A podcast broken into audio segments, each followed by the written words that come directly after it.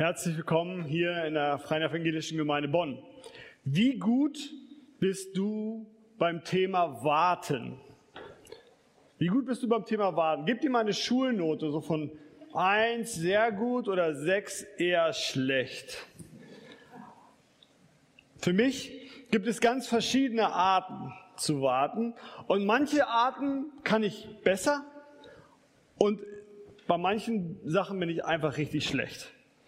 Also auf meinen Geburtstag zu warten zum Beispiel, kein Problem. Habe ich gar keinen Stress, habe ich gar keinen Druck. Ich bin nicht so der Feiertyp, von daher, ich habe da gar, kein, gar keine Not, einfach auch ein paar Tage zu warten. Das macht mir gar nichts. Ähm, oder auch rechtzeitig zu einem Termin zu gehen und dort zehn Minuten zu warten, bis es dann losgeht oder 20 Minuten, auch gar kein Thema. Mache ich gerne. Ich bin viel lieber 20 Minuten, sagen wir, ich bin lieber eine Stunde zu früh als fünf Minuten zu spät. Von daher, ähm, was mir richtig schwer fällt beim Warten, ist zum Beispiel, wenn ich zu spät bin und hinter einem langsamen Autofahrer herfahren muss. Oder wenn ich zu spät bin und an einer Ampel stehe. Oder wenn ich sowieso schon, wenn die Zeit knapp ist und irgendein anderer sorgt dafür, dass ich nicht meinen Plan durchziehen kann. Dann wird es schwer mit Warten. Und so gibt es Zeiten, da kann ich gut warten, da bin ich ganz entspannt. Und Zeiten, da fällt es mir wirklich schwer. Warten ist insgesamt nicht einfach und ich glaube, warten fällt uns allen schwer. Auf die eine oder andere Art und Weise. In einer Studie der Gesellschaft für Konsumforschung, die haben festgestellt, warten ist das größte Alltagsärgernis der Deutschen. Also es gibt wenig, was uns im Leben mehr nervt und stresst, als zu warten an der Kasse. Ja, welche wird wohl die schnellste sein? Beim Arzt. Ich habe doch extra einen Termin reserviert. Warum muss ich jetzt noch warten? Kriegen die mal ihr System nicht in den Griff? Und in der Telefonschleife oder auch auf die Deutsche Bahn. Warten nervt, aber warten ist leider ganz oft ja, unvermeidlich. Es ist allgegenwärtig. Unser Leben geht halt nicht so zack, zack, zack, zack. Warten gibt uns das Gefühl, Zeit zu verlieren. Und da Zeit ja das Wertvollste ist, was wir haben, weil man es nicht einfach mehr haben kann, fällt uns Warten einfach schwer. Deswegen, um unsere Nerven zu beruhigen, wenn wir warten, gibt es so schöne Erfindungen wie so dieser Ladebalken beim Computer. Ja, ich weiß nicht, wer von euch schon mal einen in letzter Zeit ein Windows-Update gemacht hat oder schon früher mal sich da noch weiß, das ist so, der, der geht so langsam und man hofft, bitte spring um, damit ich nicht das Computer aus der Wand reiße und auf den Boden schmeiße, weil das einen so fertig macht, dieses Warten und nicht zu wissen, geht's jetzt voran, passiert hier was oder nicht. Wusstet ihr übrigens, dass viele Ampeln in Bonn, die haben zwar so einen Schalter zum Drücken und dann kommt ein Signal kommt, das ist aber nur Beschäftigungstherapie. Da passiert gar nichts. Die Ampelschaltung schaltet, wie sie schaltet. Aber damit du es einfacher hast, auf das Grün zu warten, darfst du einen Knopf drücken, dann kommt eine, leuchtet eine Lampe und die sagt dir, Signal kommt, du darfst stehen bleiben. Ändert aber gar nichts. Ich weiß nicht, was eure schlimmste Erfahrung mit Warten ist. Meine schlimmste Erfahrung mit Warten war Disneyland Paris ähm, vor Corona. Also zweieinhalb Stunden stehst du da an der Schlange für die Achterbahn und die Achterbahn fährt dann genau eine Minute 50 Sekunden. Und dann überlegt man sich, stelle ich mich jetzt auch an die zweite Achterbahn, sind die nächsten zweieinhalb Stunden oder lasse ich es lieber? Das war echt äh, ein sehr frustrierender Moment. Und weil ja viele Leute keine Lust haben, so lange zu warten und an dieser Schlange zu stehen, gibt es den sogenannten Fastpass. Den kannst du dir kaufen, kosten, weiß nicht, 15 bis 30 Euro extra pro Person. Und dann kannst du so als ganze Familie dann so an der langen Schlange vorbeigehen und dich in eine kürzere Schlange einstellen. Und dann sparst du vielleicht eine Stunde. Ähm, und das gleiche Prinzip kennen wir ja auch vom Flughafen. Ne, dieser Fast Exit, äh, äh, Check-in und so weiter.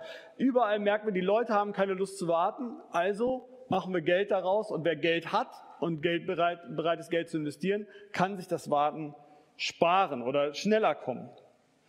Dann kann man Privatpatient werden, da kann man beim Arzt schnell einen Termin bekommen, da kann man Amazon Prime Kunde werden, dann ein Paket direkt am nächsten Tag oder sogar vielleicht schon Same Day bekommen, also am gleichen Tag geliefert bekommen.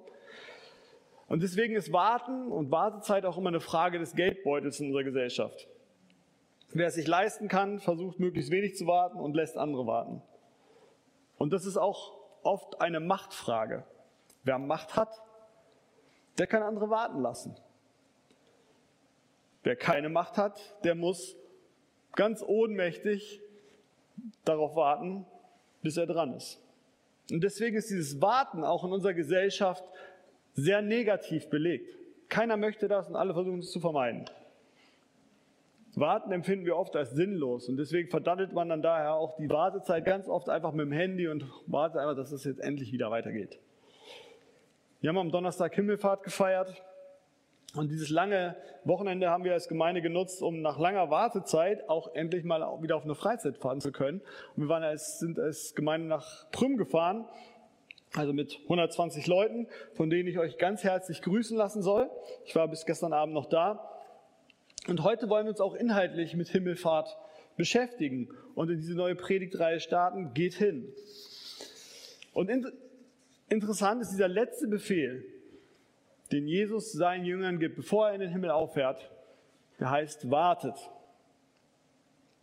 Und damit ist es auch das Erste, was sie tun sollen, wenn Jesus mit nicht mehr bei ihnen ist. Sie sollen warten. Und ich fand, das ist schon ein sehr ungewöhnlicher Auftrag. Und in der heutigen Zeit wird das quasi völlig aus der Zeit gefallen. Ich möchte den Text lesen aus Apostelgeschichte 1, die Verse 1 bis 15. Den ersten Bericht habe ich gegeben, lieber Theophilus, von all dem, was Jesus von Anfang an tat und lehrte, bis zu dem Tag, an dem er aufgenommen wurde, nachdem er den Aposteln, die er erwählt hatte, durch den Heiligen Geist Weisung gegeben hatte. Ihnen zeigte er sich nach seinem Leiden durch viele Beweise als der Lebendige und ließ sich sehen unter ihnen 40 Tage lang und redete mit ihnen vom Reich Gottes. Und als er mit ihnen beim Mahl war, befahl er ihnen, Jerusalem nicht zu verlassen, sondern zu warten auf die Verheißung des Vaters, die ihr, so sprach er, von mir gehört habt. Denn Johannes hat mit Wasser getauft, ihr aber sollt mit dem Heiligen Geist getauft werden, nicht lange nach diesen Tagen. Die nun zusammengekommen waren, fragten ihn und sprachen, Herr, wirst du in dieser Zeit wieder aufrichten das Reich für Israel? Er sprach aber zu ihnen, es gebührt euch nicht, Zeit oder Stunde zu wissen, die der Vater in seiner Macht bestimmt hat aber ihr werdet die Kraft des Heiligen Geistes empfangen, der auf euch kommen wird, und werdet meine Zeugen sein in Jerusalem und in ganz Judäa und Samarien bis an das Ende der Erde. Und als er das gesagt hatte, wurde er von ihren Augen emporgehoben und eine Wolke nahm ihn auf, weg von ihren Augen. Und als sie ihm nachsahen, wie er gen Himmel fuhr, siehe, da standen bei ihnen zwei Männer in weißen Gewändern, die sagten, ihr Männer von Galiläa, was steht ihr da und seht gen Himmel? Dieser Jesus, der vor euch weg gen Himmel aufgenommen wurde, wird so wiederkommen, wie ihr ihn habt gen Himmel fahren sehen. Da kehrten sie nach Jerusalem zurück von dem Berg, der Ölberg heißt, und nahe bei Jerusalem liegt, einen Sabbatweg entfernt. Und als sie hineinkamen, stiegen sie hinauf in das Obergemach des Hauses, wo sie sich aufzuhalten pflegten. Petrus, Johannes, Jakobus und Andreas, Philippus und Thomas, Bartholomäus und Matthäus, Jakobus, der Sohn des Alpheus, und Simon, der Zelot, und Judas, der Sohn des Jakobus. Diese alle hielten einmütig fest am Gebet, samt den Frauen und Maria, der Mutter Jesu, und seinen Brüdern.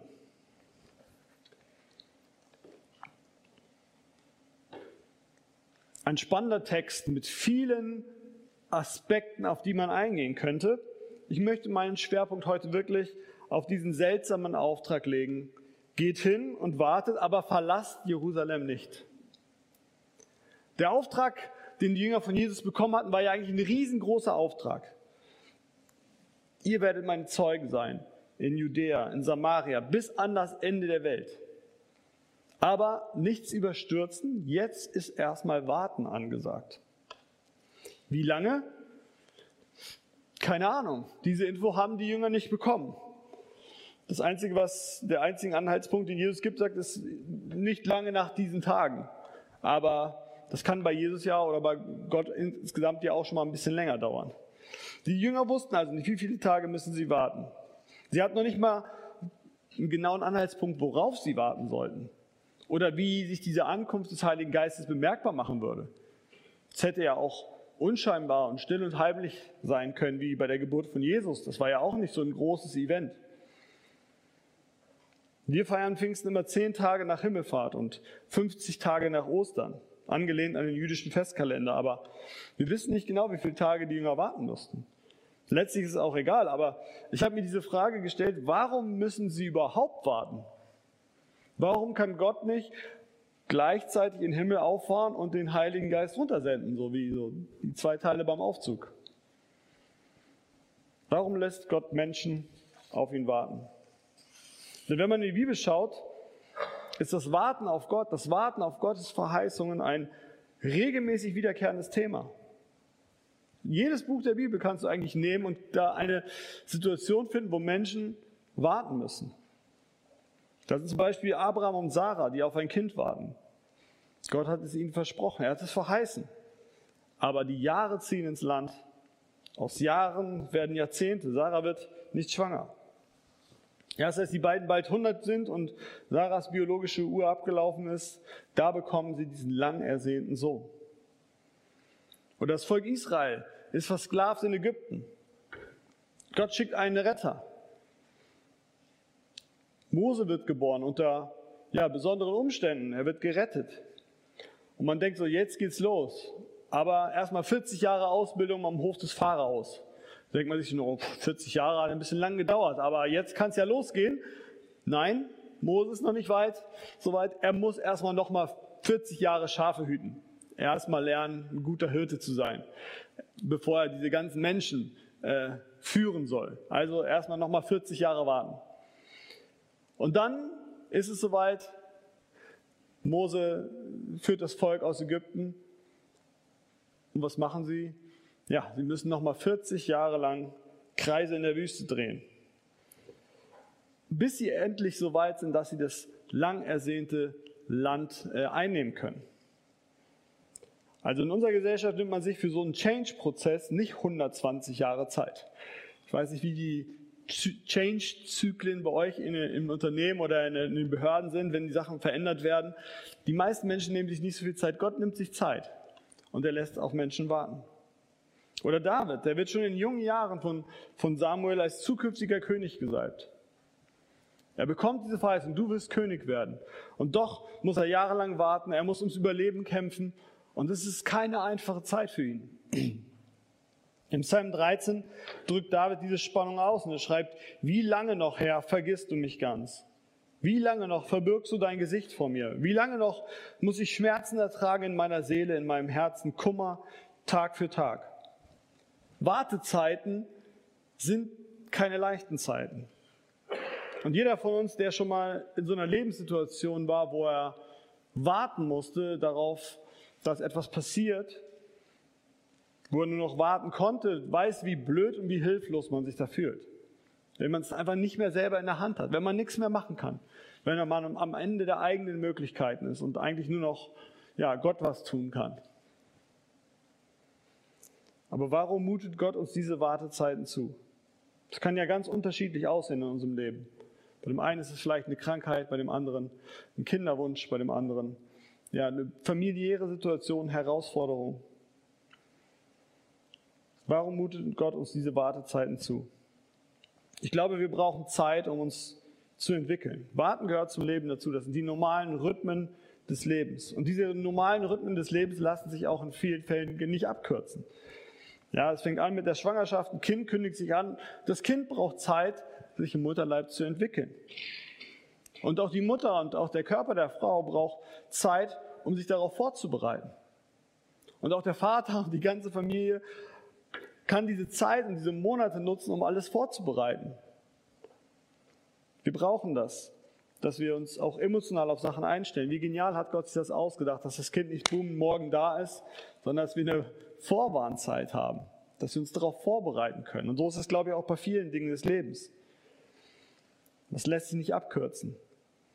Und genauso lässt sich auch nicht abkürzen die Zeit, bis Kinder dann irgendwann gehen lernen, bis sie sprechen lernen, bis sie anfangen, ja, Fähigkeiten zu entwickeln, die ihnen helfen, sozusagen ihren Radius in der Welt zu vergrößern. Dass sie eine Haltung entwickeln, dass sie Verantwortung übernehmen und auch Einfluss ausüben auf ihr Umfeld. Und genauso wie das bei einem Kind und bei einem Menschen ist, ist es auch bei, bei den Jüngern so. Sie brauchen auch Zeit, um sich zu entwickeln, um ihren Auftrag richtig zu verstehen, um, um zu verstehen, was, was, wofür sind sie eigentlich da. Denn in diesen zwei, drei Versen zeigen sie schon zwei falsche Haltungen, die sie noch ablegen müssen, bevor Gott sie ja mit ihrem Auftrag so richtig gebrauchen kann. Und zwar finden wir da einmal so einen falschen Fokus auf weltliche Macht. Also die Jünger hofften auf, auf eine politische Macht, auf die Aufrichtung eines irdischen Königreiches, dass dann Jesus wiederkommt als König. Ja, man muss sich das mal vorstellen, Jesus ist drei Jahre mit ihnen unterwegs. Er lehrt sie, mein Reich ist nicht von dieser Welt. Er bringt ihnen alles bei mit Vergeben und liebt eure Feinde und so weiter.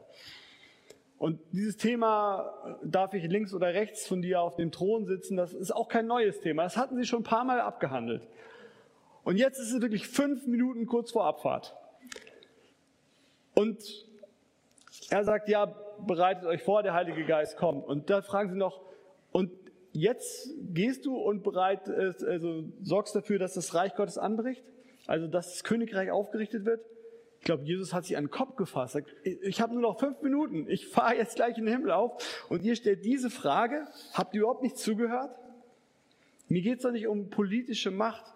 Es geht doch nicht, das Reich Israels aufzubauen. Sie haben so, eine, so einen falschen Fokus auf, ja, auf, auf Macht. Sie träumen, dass irgendwie so ein Politiker, dass wir auf der Erde das Himmelreich aufbauen, so Utopia. Ähm, darum geht's doch gar nicht.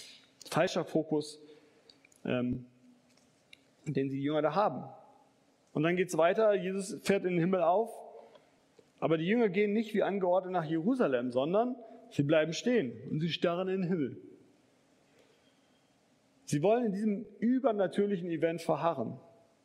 Sie wollen von himmlischer Glückseligkeit träumen, immer in Gottes Gegenwart sein, aber sie wollen auf jeden Fall nicht zurück in ihren Alltag. Sie wollen nicht zurück nach Jerusalem. Ja, Gott muss sogar Engel schicken, die sagen, Leute, es ist Zeit. Geht nach Jerusalem. Er ist aufgefahren, ja, er ist weg. Und er wird auch so wiederkommen. Aber jetzt geht erstmal zurück. Der, der Alltag geht weiter. Also der erste Fokus war zu irdisch und der zweite Fokus war zu himmlisch. Und ich glaube, Gott lässt sie erst nochmal warten, damit sie ihren Fokus justieren, darauf, was wirklich wichtig ist. Denn für ihre Aufgabe werden sie beides brauchen. Sie werden diesen Blick für die Menschen auf der Erde brauchen. Diese irdische Verantwortung müssen sie wahrnehmen. Aber sie brauchen auch die himmlische Befähigung durch den Heiligen Geist. Das heißt, wenn wir in, in Wartezeiten kommen, wenn wir in Situationen sind, wo wir denken, es geht einfach nicht voran, Gott muss irgendwas machen, dann kann das sein, dass auch Gott uns etwas beibringen möchte. Dass wir vielleicht etwas lernen müssen, dass wir für uns etwas sortieren müssen. Du kannst dir sicher sein, Gott lässt dich nicht warten, um dich zu ärgern, sondern er möchte dich vorbereiten, er möchte dich ausrüsten für den nächsten Schritt, für die nächste Phase, für das, was dran ist. Deswegen nutze diese Wartezeit. Verschwende sie nicht, damit es weitergehen kann, damit man nicht irgendwie noch eine Runde drehen muss, weil du vielleicht einen Lernschritt ausgelassen hast. Deswegen, wenn du in einer Wartephase bist, frage Gott, was soll ich verstehen? Was soll ich lernen? Welche Haltung soll ich überdenken? Was soll ich verändern? Die Jünger, sie nutzen diese Wartezeit indem sie sich gemeinsam mit den Frauen an einen Ort zurückziehen und gemeinsam beten. Wahrscheinlich nicht die ganzen Tage durchgehend, aber es beschreibt diese Haltung, mit der sie diese Wartezeit angehen. Was können wir von ihnen lernen? Wie können wir diese Wartezeiten, die Gott uns gibt, gut nutzen? Wir können diese Wartezeiten nutzen, um ja, Beziehung zu bauen, um unsere Beziehung zu arbeiten mit Gott und mit, mit, mit anderen Menschen. Die Jünger nehmen sich Zeit für das Gebet. Sie investieren in die Beziehung zu Gott. Sie wollen von ihm lernen. Sie wollen ähm, die richtige Haltung einnehmen. Sie sind bereit, sich korrigieren zu lassen. Sie sind bereit, sich hinterfragen zu lassen, ihre falschen Vorstellungen abzulegen und ihre Erwartungen, die vielleicht auch nicht denen von Jesus entsprachen. Und sie beten nicht nur allein, sondern sie beten gemeinsam. Sie investieren auch in ihre, in die Gemeinschaft untereinander. Sie wollen sich einander besser kennenlernen. Sie werden von Gott gemeinsam für ihren Dienst ausgerüstet und vorbereitet. Deswegen in, in Wartephasen in unserem Leben sollen wir uns besonders Zeit nehmen für das Gebet und für Gemeinschaft mit Gott und mit anderen Christen. Weil das hilft uns, unseren Fokus richtig zu setzen. Es hilft uns, ähm, auch diese Last, die so eine Wartezeit mit sich bringt, nicht alleine tragen zu müssen. Und wir können Wartezeiten nutzen als Zeiten der Vorbereitung. Wenn man die Wartezeit nicht nur totschlägt, sondern sie sinnvoll nutzt, aktiv gestaltet, dann kann diese Wartezeit uns als Menschen verändern. Warten, ja, innerlich sich justieren, ähm, das ist wichtig, sich darin zu üben. Und ich erinnere mich da immer an diesen Film Cool Runnings. Ich weiß nicht, ob von euch den noch jemand kennt. Der ist, der ist schon ein älterer Film. Da geht es um so ein paar jamaikanische Sprinter, die sich entscheiden, äh, bei einer Winterolympiade in Bob mitzufahren. Ein richtig cooler Film.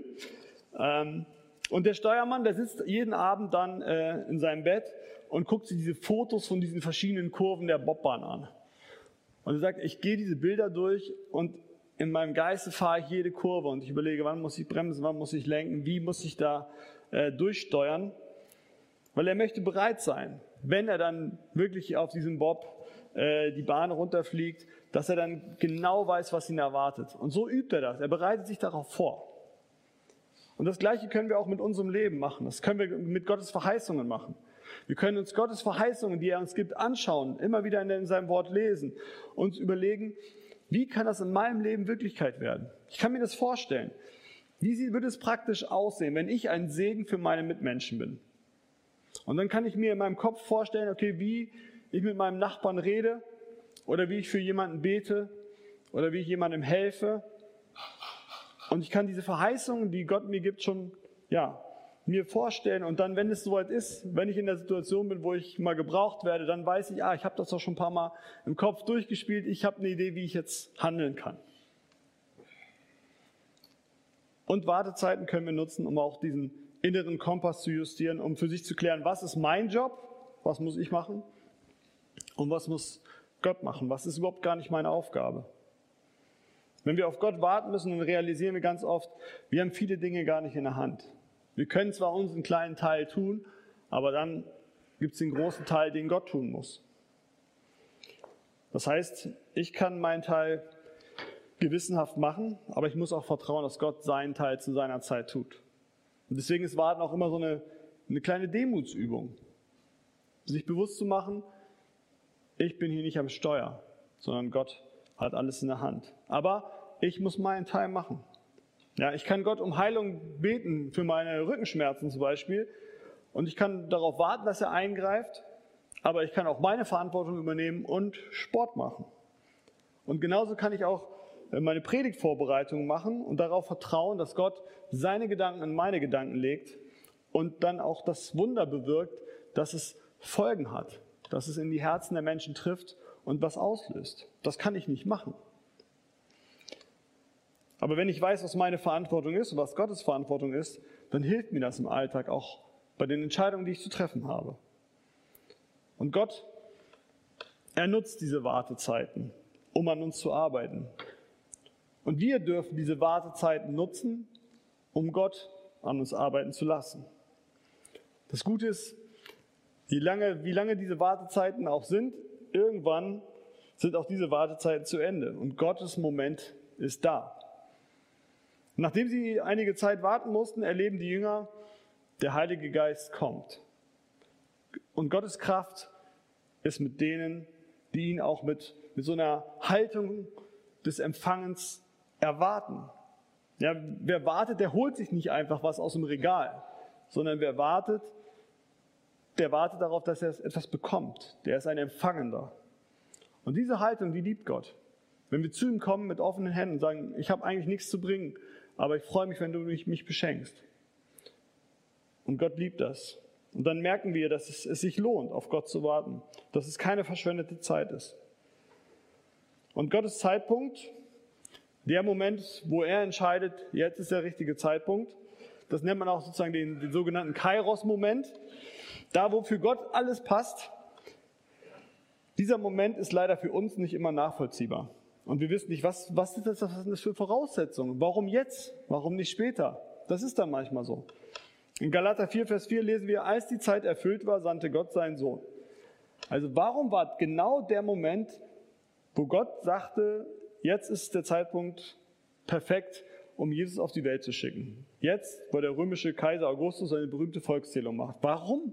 Wir können das nicht verstehen. Die Bibel gibt uns keine Hinweise, aber für Gott war es der richtige Zeitpunkt. Oder auch warum Abraham so lange auf seinen Sohn warten musste. Wir bekommen keine Erklärung. Wir müssen vertrauen.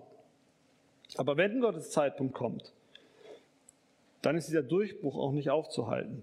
Und das war auch mit dem Kommen des Heiligen Geistes so. Die Jünger wussten nicht, was sie erwartete. Aber als der Heilige Geist dann auf sie fiel, dann war ihnen alles klar. Dann wussten sie, ja, jetzt geht's los. Deswegen, wenn Gottes Zeitpunkt für einen Durchbruch, für eine größere Veränderung in deinem Leben gekommen ist, dann wirst du das merken. Du musst dir keine Sorgen machen, dass du den Zeitpunkt verpasst. Gott wird deutlich machen, dass deine Wartezeit zu Ende ist und dass etwas Neues auch für dich dran ist. Und dann ist es wichtig, Gott zu danken, loszugehen und auch das, was du gelernt hast in dieser Wartezeit, umzusetzen. Gottes Auftrag an seine Jünger beginnt mit dem Auftrag, geht hin und wartet auf den Heiligen Geist. Und diese Aufforderung, geht hin und wartet auf den Heiligen Geist, die gilt auch für uns. Gott hat uns Christen seinen Geist versprochen. Und wir sind genauso auf ihn angewiesen wie die Jünger damals. Und deswegen müssen auch wir bei allem, was wir tun, uns immer wieder, ja, immer wieder innehalten. Auch warten und uns neu auf Gott ausrichten, damit er durch seinen Geist in uns uns führen kann, uns lenken kann und uns zeigen kann, was auch für uns persönlich der nächste Schritt ist. Und das braucht manchmal viel Geduld. Und dafür, dafür braucht es Gottvertrauen. Und genau das wünsche ich euch. Dass Gott euch ausstattet mit Geduld, mit Gottvertrauen und ganz viel Liebe für die Menschen ähm, in dieser Zeit, wo es manchmal warten heißt. Amen.